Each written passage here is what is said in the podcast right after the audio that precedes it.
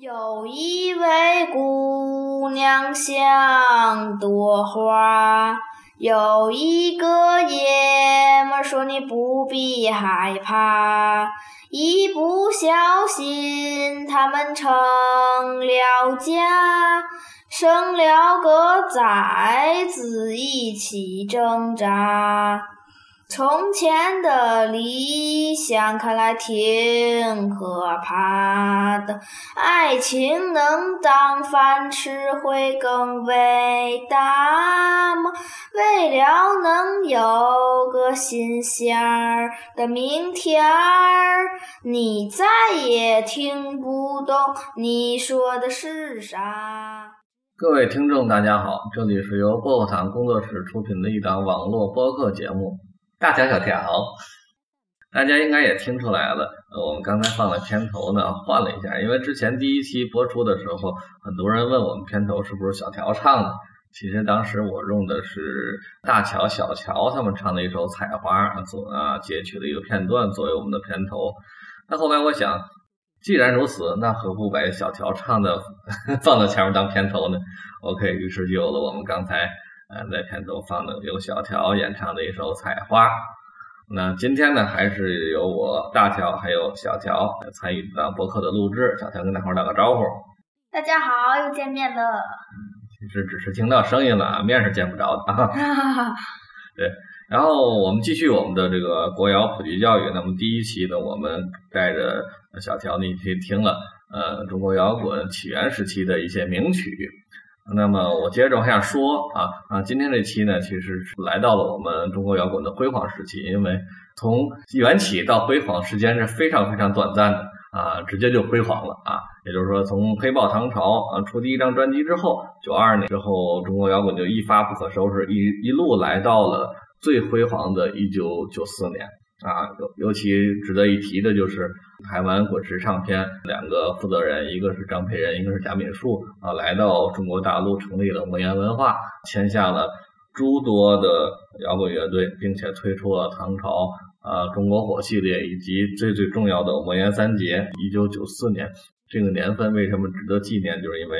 这个魔岩三杰啊，他们一起作为中国新音乐的春天，被魔岩文化作为一个群组推出啊，迅速的成为了中国大陆的一些文化英雄式的人物啊，风靡大街小巷。当时在电视台的歌曲排行榜上，居然全都是魔岩三杰的歌。现在想起来，完全无法想象现在的流行排行榜都是什么东西啊，我们就不太清楚了啊。另外一个，在一九九四年，同时呢还出了呃郑钧的第一张专辑《赤裸裸》，以及九三年出了指南针的第一张专辑，以及啊摇滚北京合集、中国火合集啊这一系列的中国摇滚音乐的诞生啊，让中国摇滚迅速的走向了一个盛世，甚至还有一九九四年年底的摇滚中国乐势力，他们第一次把中国摇滚音乐带到了香港啊这个。流行音乐的发源地，然后把他们狠狠地震了一把啊！据说当年黄秋生都在台下，非常的手舞足蹈啊，就像小乔上次听 《无地自容》一样。OK，我可能关于这个一提起来中国摇滚这个盛世啊，我有也有点刹不住车，说了很多。嗯，我算了，还是从听歌开始吧。那第一首歌呢，我们给小乔听的就是窦唯的《欧乖》，魔岩三杰的第一位。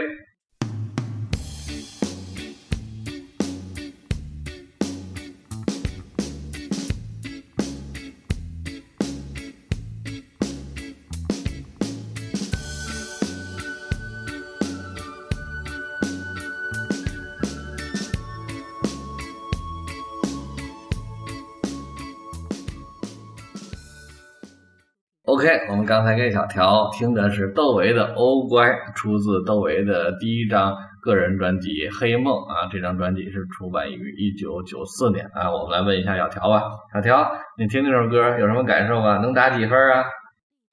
嗯，小条做了一个呃望远镜的动作，不理我，不知道为什么。呃，多少分啊？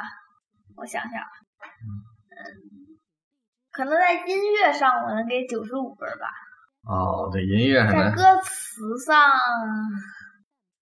你现在就能把他们都分开评价了，歌词、旋律、配乐、演唱都能分开了，是吗？我觉得可能更多的还是一个整体印象吧。你现在还做不到把他们分开评价吧？哦，那整体印象就差不多八十五分呗。八十五分，啊，OK，那你说说呗，有什么感受？喜欢还是不喜欢？像上一次你听《无地自容》一样，非常的喜欢的这首歌，你喜欢还是不喜欢？还有有有什么打动的点吗？或者有什么感触没有？嗯，喜欢还是不喜欢啊？或者你对这种歌有什么疑问，你也可以问我，我我可以给你解答。嗯，这个可能我也不是不喜欢，也不不是很喜欢，就是一般呗。嗯，对，就一般一般。啊，就一般。嗯。那这个歌词，它它说的这个是啥呢？其实它就是讲对对这种僵化的教育制度的一种反抗吧。啊，或者不是教育制度，家庭教育，它主要是指家庭教育，父母婚姻也不是很成功，对孩子教育也不太好，他是那种很失落，然后非常躲在一角落里，不敢说什么，只能把它变成歌唱出来这种感觉。窦唯几岁？呃，窦唯在出这首歌的时候，应该是二十八二二十八九岁吧。哦。嗯。那时这唱这个没人管他吗？为什么要有人管呢？嗯，请问他这个歌有什么问题吗？他父母不管他吗？呃，他都抗议了，父母不应该做出一点行动吗？哦，小条是这个意思，就是他在歌曲里表达了对父母的不满，这是我们能听出来。但是他的父母应该，呃，站出来做一点回应，不见得是抗议，也许是回应，是吧？嗯。啊，但这可能你就想多了。嗯，歌曲它又不是。呃，正式的文件或者打官司，它只是表达自己的一个情绪。那那个情绪有可能表达的很愤怒，或和或者怎么样的，也不会有人站出来吧？那他他又没有指名道姓说我爸我妈是谁谁谁姓氏名谁干了什么事儿，我对他们表示抗议没有吧？他只是唱一首歌，唱一种共通的情绪，对吧？哦。你一定要理解歌曲呢，表达的是一个意境和情绪，这个情绪的东西是一个虚幻的。东西啊，它能打动到你，它也是也是他的情绪打动，它不是他的他的他的身上的经历打动你，那他的经历是他个体的东西，嗯，所以你不要把这个东西就是非常实际的在现实中发生的事情和你歌曲里感受到的情绪混为一谈。哦，啊，你就而且我觉得你这种思维就是为什么出现什么事就要有人管，或者不管我挺难理解这个问题的啊。那这首歌在当年一定非常火吧？对，在当年魔岩三杰都非常的火啊！我们刚刚才说嘛，在电视里边排行榜天天晚，我们打开电视机，尤其在黄金时段啊，晚饭后居然都出现的是他们的歌曲的 MV。现在想想真的不可思议啊！当年他们就是成为偶像一样的存在。那其实你想想，真他们真的和那种偶像歌手完全是两回事嘛？那窦唯他出这张专辑的时候，他是。还没有乐队吧？他是这样，他最早呢是我们上次听的《无地自容》也是他唱的。哦。啊，他他最早呢是黑豹乐队的主唱。哦，那现在呢？但是但是他很快就从黑豹乐队退出了，所以说就是非常非常尴尬。就是那张黑豹那张专辑出版的时候，他首先是在台湾和香港出版的，这一九九一年那阵儿，窦唯还在黑豹。但是我们在大陆这边不知道为什么，最后九二年才出版。九二年出版的时候。窦唯已经离开黑豹，所以就是在出版的时候，我们听到那歌的时候，窦唯已经不在黑豹了，是这样。那阵他已经出来另组了做梦乐队，然后后来组了做梦乐队之后，他就开始做他自己个人风格的一些歌曲啊。但是其实，在做梦乐队就就留下了两首歌，一首《希望之光》，还有一首什么呀？然后就做梦乐队也解散了，那他就。以个人身份签约了魔岩文化，出了《黑梦》这张专辑。但是《黑梦》这张专辑的歌其实都应该都形成于做梦时期。你看《欧乖》就是他这种风格的一种延续。而且 小乔看过乐队的夏天哈，其实《欧乖》这首歌在乐队的夏天就被人翻唱过，被那 s i Car 翻唱了，哎，有印象吧？啊，而翻唱的非常的好。就窦唯在里边还是很还是很受尊重。包括窦唯后来第二张专辑里的那首歌叫《窗外》，被重塑和那个 Mandarin 呃合作翻唱过。啊，也非常的好，嗯，所以说还是挺值得尊敬的一位音乐人啊。OK，我们听完这首歌之后呢，我们就来听一听下一首歌但是魔岩三杰里边，窦唯、张楚、何勇三位，那么其实对对我个人而言，别人不知道，我和丙老师而言，张楚的影响力是最大的，是在魔岩三杰里边给我的影响是非常的深，他是我们真正的摇滚的启蒙者啊。我们来听一听张楚的这首《孤独人是可耻的》。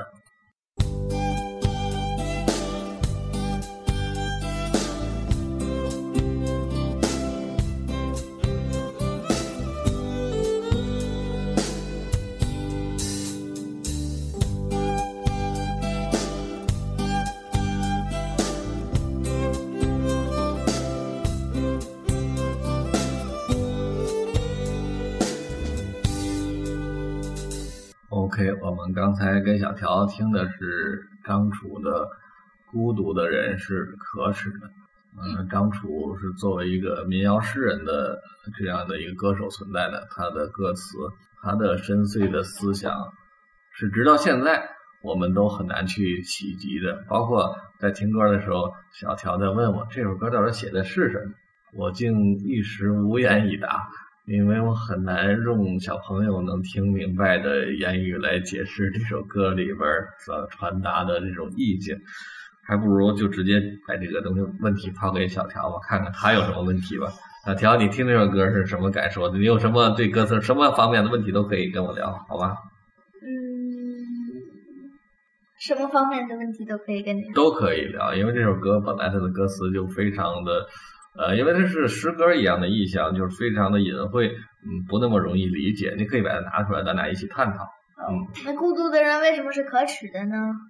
那孤独人为什么是可耻的？是因为前面吗？是因为他才说了，空气里都是情侣的味道，恋爱的季节吗？所以孤独的人没有恋爱，所以都是。所以他其实在讲的一样，一个类似于什么样的事情？就像我们现在，比如说，嗯，我们现在都用抖音。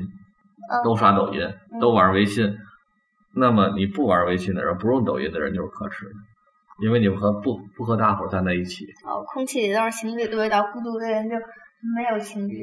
你可以明白，这这是这是一个类比啊。其实他在讲，其实大概是一种很从众的心理啊。哦哇，那还有这个可耻的人，他们反对生命，反对无聊。这个可耻的人，他指的是孤独的人吗？不是啊，他是孤独的人是被迫可耻的，所以可耻的人并不是孤独的人。那为什么可耻的人反对无聊又反对生命呢？那因为“生命”这个词儿呢，它在这里可能我觉得更多的应对的是一种对生命的这种多样性、多姿多彩啊，他们反对的是这个。而不是反对生命本身，反对生命本身，像您所说，那自杀就算了，对吧？那叫那叫反对什么，他不是这个意思，他反对的是活力。其实把它说回来呢，可能就是反对的像张楚、窦唯、何荣他那些摇滚乐手，他们表现出来的那些思想，他们希望大伙儿都乖乖的啊，不有太多的想法。乖乖的那很无聊啊，他又反对无聊呢。所以他又表面反对无聊，其实他给你规定好的娱乐，其实就是无聊，就是这个意思。对，虽然看起来很多娱乐，就像我们现在有无数的有抖音啊，有有快手啊，有各种好像无数的娱乐，其实是无聊。哦，啊，大概我只是我能我这么理解，不见得是也有这里本来也没有正确与否啊，只是我个人的一些理解。那么对于你来说，刚才我们说回来，你听这首歌打分啊，喜不喜欢呢？八十五分，一般。一般。嗯，跟窦唯那首一样。啊，对，其实当时窦唯给我们感觉呢，他就是营造了一个呃非常灰暗的梦境，在梦境里我们去实现一切啊，逃避是一种逃避的态度。张楚呢就属于呃冷眼旁观现实啊，是带有深邃的思想去剖析现实，把现实啊这所有的利害关系，所有的他看到的、听到的所有的事情啊唱给你听啊，是这么一种感觉。那么和。第三个人呢，我魔岩三界的第三位呢，何勇就代表的是一种积极的、愤怒的去迎，不叫迎合，去抗击现实的一种身份，甚甚像一个斗士。我们来听一听何勇的《中国欧》。是谁出的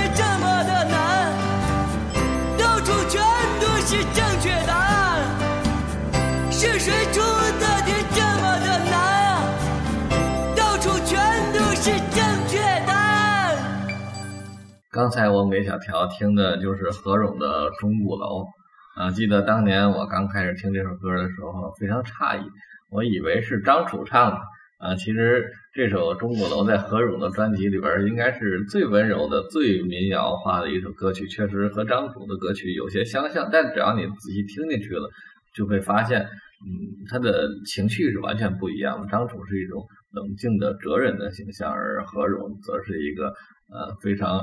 带着烟火气的啊，弄潮儿一样的人物，所以说感受是完全不一样。那么这首歌我刚才在听的仍然非常非常的深有感触啊！是谁出的题那么的难？到处全都是正确答案。那他说的这个题不就很简单吗？到处都是正确答案，你抄一个不就完了？啊，所以他是。说的反话吗？对，嗯，那对于考试来说，随便答一个正确答案就可以。但对于我们人生的现实来讲，如果全都是正确答案的话，就相当于没有答案。哦，那你选一个不就？选一个一般。是选一个都是错的嘛，对吧？都是或者都要都正确或都错误，其实都相当于没有答案。哦。是吧？所以说这首歌还是很有感触。包括我想起来当年他在摇滚中国乐师里上。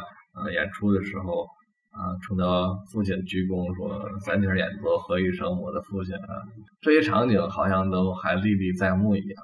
我们来让小条说一说吧，小条听听歌什么感受？那个演唱会，我一会一会儿会说啊。哦，感受八十分。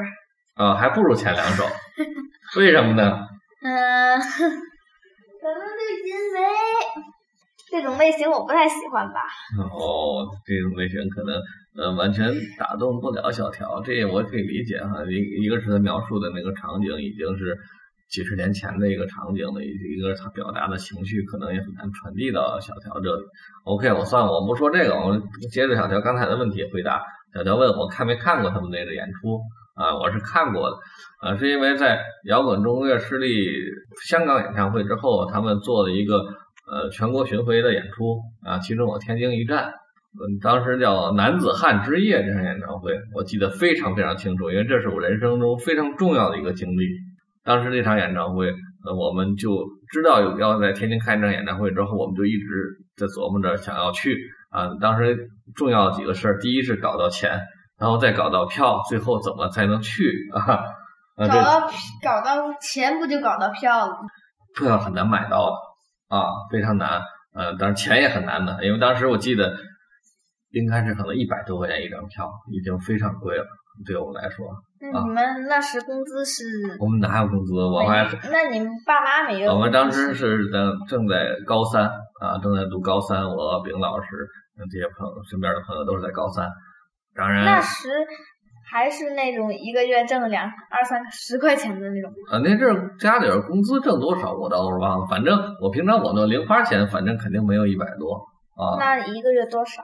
就是我们平常兜里可能有个二三十块钱，就算挺多钱的。让我们拿出一百多去买票，而且每一个人都要一百多，那也是非常之难。我记得当时办了很多难为的这场演唱会，我们提前去，呃，省省省各种花销，什么早点也不吃的，要从各处省钱，甚至找找同学去借钱。还还吗？呃，那肯定要还的嘛。但是就是这么搜罗来搜罗去，最后把这票钱凑齐了，还不错。我记得。呃，当时售票不叫售票处，我们直接去的那个他那个组委会啊，组委会是在长江道上一个地方。当时我们去那组委会里边一个宾馆啊，到那房间里边，那那个人还挺好的，看知道我们都是学生啊，我们这样买的都是买十几张票，当时啊，还给我们一个优惠的价，好像最后不到一百块钱一张买下来的，还真的很不错。然后呢，另外一个就是说买下完票之后，我们拿着票就兴高采烈的回家，然后票还没卖完。嗯，当时没卖完。那那个演唱会都有谁呀？当时是说就是窦唯、张楚、何炅啊，只有三个人啊，但是已经非常厉害。这是我们最喜欢的魔岩三杰，他们在一起开一场演唱会，这是可以说是绝无仅有的。事实上也证明了，几十年过去，当年是一九九五年，啊，几十年过去了，也确实是绝无仅有，再没有过。然后一九九五年，当时情况就是我们正处于高三。呃，然后演唱会的那天晚上，转过天来就是我们的高考模拟考。我们为了这场演唱会，呃，当时骑自行车从我们家骑到河西，当时在河西的体育馆里去演出的，嗯，大概骑一个多小时才能骑到。嗯，看完这演唱会之后，所有人都兴奋的不得了，然后，然后就就当时是挤在我家吧，然后所有人都没回家，然后就在我家兴奋的一宿都在聊各种音乐，导致我转天去参加高考模拟考的时候，大伙压根儿都没睡醒，压根儿没睡觉，就直接参加模拟考去了。嗯，都大伙儿都考得一塌糊涂，但是我觉得，不过还好是模拟考。对，还好是模拟考吧，但是大伙儿都并不后悔。这么多年过去，你看我提起来，当时那个夜晚，仍然印象非常的深刻。包括何勇在台上也是把他父亲找来了，弹的三弦儿，说一声我的父亲。对，包括张楚唱唱那些歌。那当时的时候，因为张炬已经去世了，唐朝的贝斯手，本来是唐朝也应该来到天津参加这演唱会，但是因为贝斯手张炬的离世，所以唐朝并没有来，所以就留下了一个遗憾吧。不过也算不上遗憾了。我人生当中可能看过很多演唱会，但是对我来说最最重要的一场演唱会就是一九九五年在天津看的这场莫言三杰演唱会，应该绝无仅有的经历了啊！对，希望小乔你以后也能看到你最喜欢的歌手的演唱会。那么三个哪个还活着？他们都活着，都还活着呢，还出歌。哎，怎么说呢？我这么说吧，这个故事要讲下去是这样的：因为当年就我刚才说了，魔岩公司嘛，魔岩三杰，他们推出来这样三位歌手，其实离不开背后魔岩公司的这个包装和这种宣传。魔岩公司当时就两个人，一个是张培仁啊，在这当当做一个总的。呃，负责人，然后贾敏树是负责制作和推广这块儿，这两个人应该是他们幕后的推手。然后，但是呢，由于各种原因，某研公司呢在一夜之间就撤走了啊。撤哪去？撤回台湾，他们台湾的公司嘛，撤回台湾了。这于是呢，像魔岩也是公司的具体什么原因说不清楚，应该是公司的规划，就是说白了，就是魔认为魔岩公司在这边虽然干的好像很声势很大。但是一分钱没挣着，完全都在赔赔本赚吆喝，从那边就不是特别认可这个事情，所以就把某研公司给撤了。啊，他们就撤走了。然后魔岩三杰让他们那些签约的艺人，就相当于被晾在那儿。其实这个事儿的何勇到后来都不理解啊，为什么魔岩突然撤走了？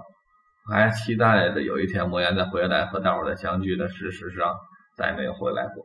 啊，在张培仁他们再来到大陆，再见到。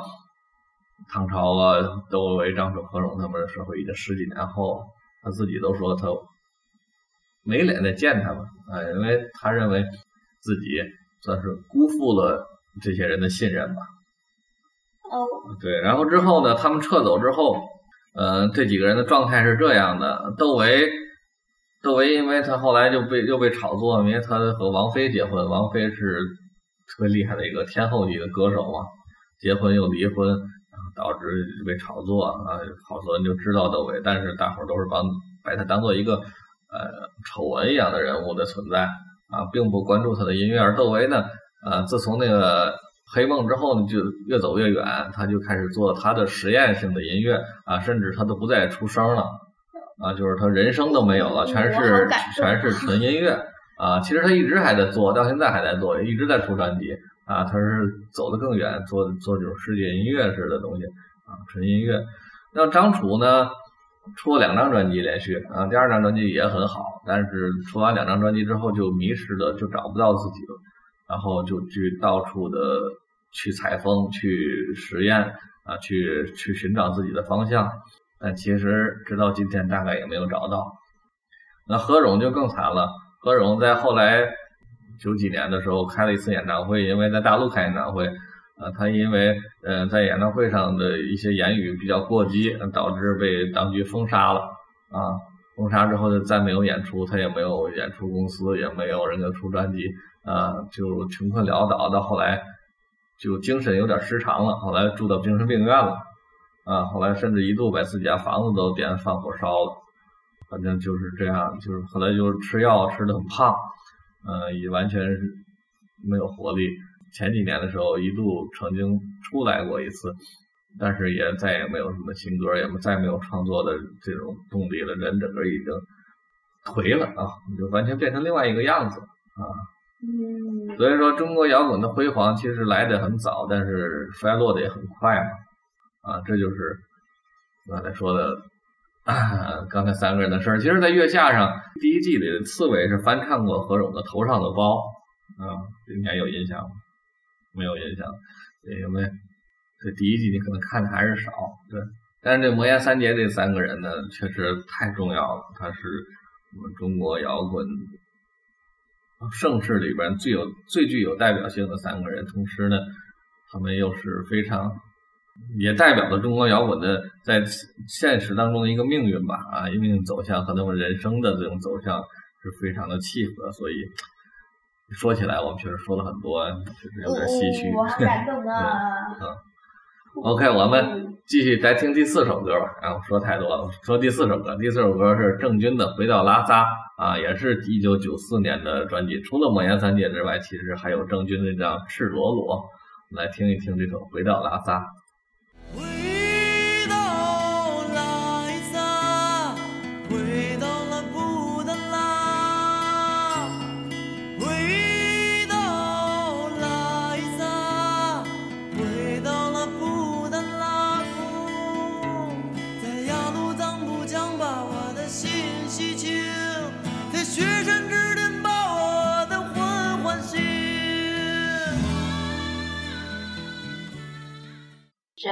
山在青藏，为你点亮吧。OK，刚才给小条听的是郑钧的《回到拉萨》。嗯，看得出来小条似乎很喜欢这首歌。为什么喜欢呢？我听九十五分，旋律非常强。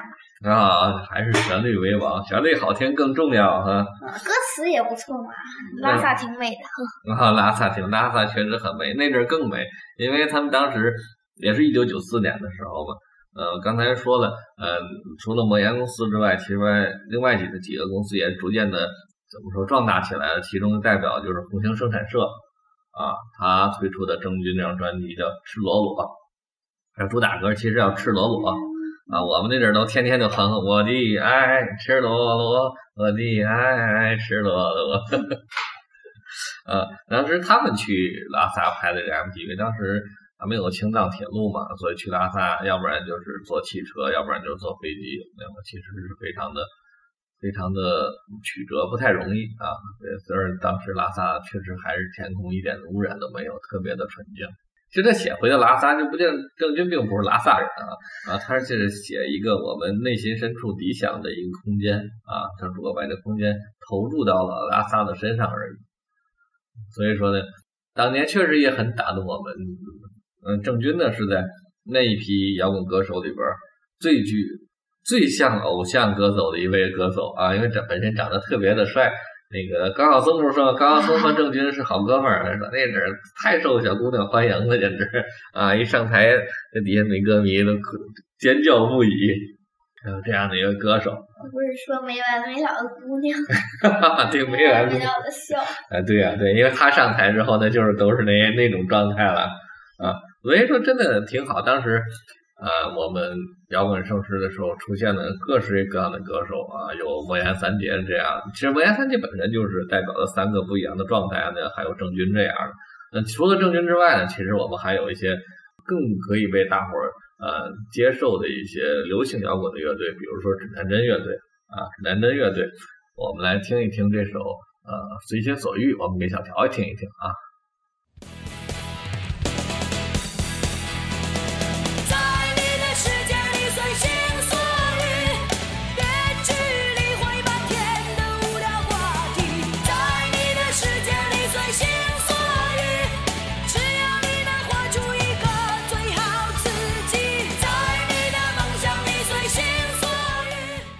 OK，呃，刚才听这首《随心所欲》的时候，小条一直在跟着唱啊。我让他现在唱，他又不愿意。我不愿意唱，我唱 歌不好的。那你看来是很喜欢这首歌了。嗯。嗯，有多我打九十五分。嗯，跟刚才的回到拿三分一样，我发现你分不就是九十五分，要不八十五，要不然就六十五，就那么几个分。七十五啊，七十五、九十、八十、七十、六十。没出现过都是带五的，没有没有整数。啊哈哈哈哈哈哈！呃，而且刚才小条问，我觉得我们这刚才看的是那个 MTV 啊，问我觉得这个女的漂亮啊，就是罗琦啊。嗯，其实漂不漂亮不重要吧，我可能给给小条介绍一下这个两人乐队的情况吧。这这这张专辑出的比较早，比那魔岩三杰还早点，九三年出的。他们当时这个乐队啊，是四川的一个伴奏乐队，叫指南针啊。他们并没有罗琦，但是主唱呢，应该是没有主唱啊，或者说周迪由周迪自己主唱。那个乐队的其实核心是周迪啊，嗯，然后他们就。觉得要往北京来发展啊，要么做自己的摇滚乐，不想甘甘心在歌厅里给人伴奏，就到了北京。到吧北京之后，他们就遇到了王小晶啊，是经文的一个制作人，这背后是代表的是一个新的公司，就是经文公司啊，包括啊摇滚北京系列的策划都是王小晶，他呢来包装的这个人的乐队，帮他们找了一个主唱，这个主唱就是谁呢？就是罗琦。当时号称为中国摇滚第一女主唱，嗓子是非常之好啊！这个小姑娘呢，也是十几岁就在各处流浪，在各种地方的草台班子里边呃走穴唱歌啊。话说，其实你你知道流浪是什么吗？流浪就是流浪喽，在到处走来走去，然后没有吃的，对，没有喝的，没有穿的。但在当时呢。那个年代，流浪似乎是是一种浪漫，或者是很多人主动选择的一种生活状态。比如说罗琦，就一路从他是个江西人，我记得从江西一路流浪到北京，而且他还没饿死，还还有总有饭总有饭吃，还能唱歌。咋弄出来的？就是说那个时代，他可能对这种嗯搞艺术的人或者呃这些人呢是比较比较优待。比如说张楚。刚才就介绍了张楚，张楚从西安的时候，那就一路流浪，就整走遍了大半个中国，就到处流浪，然后到处讨饭，就有人给他饭吃。他是不用讨饭，一直因为他本身他是个诗人的身份，又是一个歌手的身份，他走到哪里，一般的他们都选择去进大学或者找艺术家扎堆的地方，他们就就是那种很乌托邦式的做法，就给他饭吃，然后给他地方就住，啊，甚至招待他，甚至。后来在北京的时候，他就一直住在大学里，大学宿舍里，啊，随便找个大学进去，就是说我是张楚，我唱歌的，就能找到地方睡，然后有人给他饭吃，就到这种份上，啊，所以当时流浪是一种状态，包括呃高晓松，高晓松像那么有才华的人，家里又其实家世那么好，他也流浪跑到从从海南嘛，就是说流浪到厦门，从厦门一路流浪回北京，就那么流浪，流浪当时是一种。他们主动去追求的一种状态啊，现在是现在看起来很不可思议哈。那当时很多人都选择这种状态。那么罗琦也是一路流浪到北京，然后最后成为啊指南针乐队的主唱。他嗓子也确实非常的好，这张专辑反响也非常好，因为它流行性强，然后大多大多数人都能接受这张专辑啊，不像莫言三姐，其实还有一定接受的门槛。在你的世界里随心所欲。你可以再唱两句。对，但是呢，同样，他们的呃命运其实就像中国摇滚的命运一样，在最辉煌的时候就跌落。罗琦在最辉煌的时候，刚出完第一张专辑的时候，一次在酒吧喝酒的时候和人家争执起来，然后对方拿一个酒瓶子啊砸碎了之后扎到他的脸上，把他左眼整个就扎瞎了，失明了。哦。啊，失明之后，他也就失，他就。非常黯然神伤吧，就后来就离开了乐队，自己出国了。也就是说，指南针后来就换了主唱，但是就再也没有辉煌起来过。对，这这他只就是绝响，留下这么一张专辑，号称一个中国摇滚第一女主唱，然后就这么消失了。去外国留学了？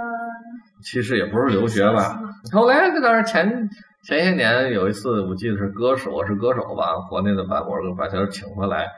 唱了一阵儿，然后后来他因为怀孕了嘛，后来又半途又退出了，就其实就是消费了一下当年他他对他来说的喜欢他的听众们的一个情怀。但是回来他毕竟年龄也大了，而状态也没有那么好了，所以说他最青春最美好的一个年华就和中国摇滚一样，就是戛然而止，就消失了。我我又又又好感动。对啊，其实这些人都是这种状态，就是中国摇滚就那么几年，其实就真正的辉煌，也就是从九三年到九七年、九八年这几年非常的辉煌。那后面其实这些人混的都很惨。不管怎么样吧，反反正我们至少又带着小乔一起听了今天的五首歌。就今天五首歌，你做个排序吧，最喜欢哪个？排序第一名就是。嗯，郑钧的《回到拉萨》和指南针的《随心所欲》并列嘛。啊。然后第二个就是窦唯的《欧乖》和张楚的《孤独的人是可耻的》吧。并列。那最后一名是何勇的《钟鼓楼》。对吧？好的，今天听的结果就是这样。第一名是《回到拉萨》和《随心所欲》。嗯，看来我就说小小乔他更喜欢这种节奏。更加鲜明的，对，更上上口的音乐啊，对。不过这也很正常啊。我在十，像我在十岁时候，我还听什么呢？我是我好像什么也没听过。OK，扯远了，不说了。呃，我们这就是我们嗯薄荷糖电影季带给大家的寒假的特别节目，我们的一个亲子节目，大条小条，我们在一起做的国谣普及教育啊，我们就是随聊随回忆我们的人生啊，欢迎大家。以后继续收听，这是我们的第二期节目，啊，大家再见，拜拜，拜拜。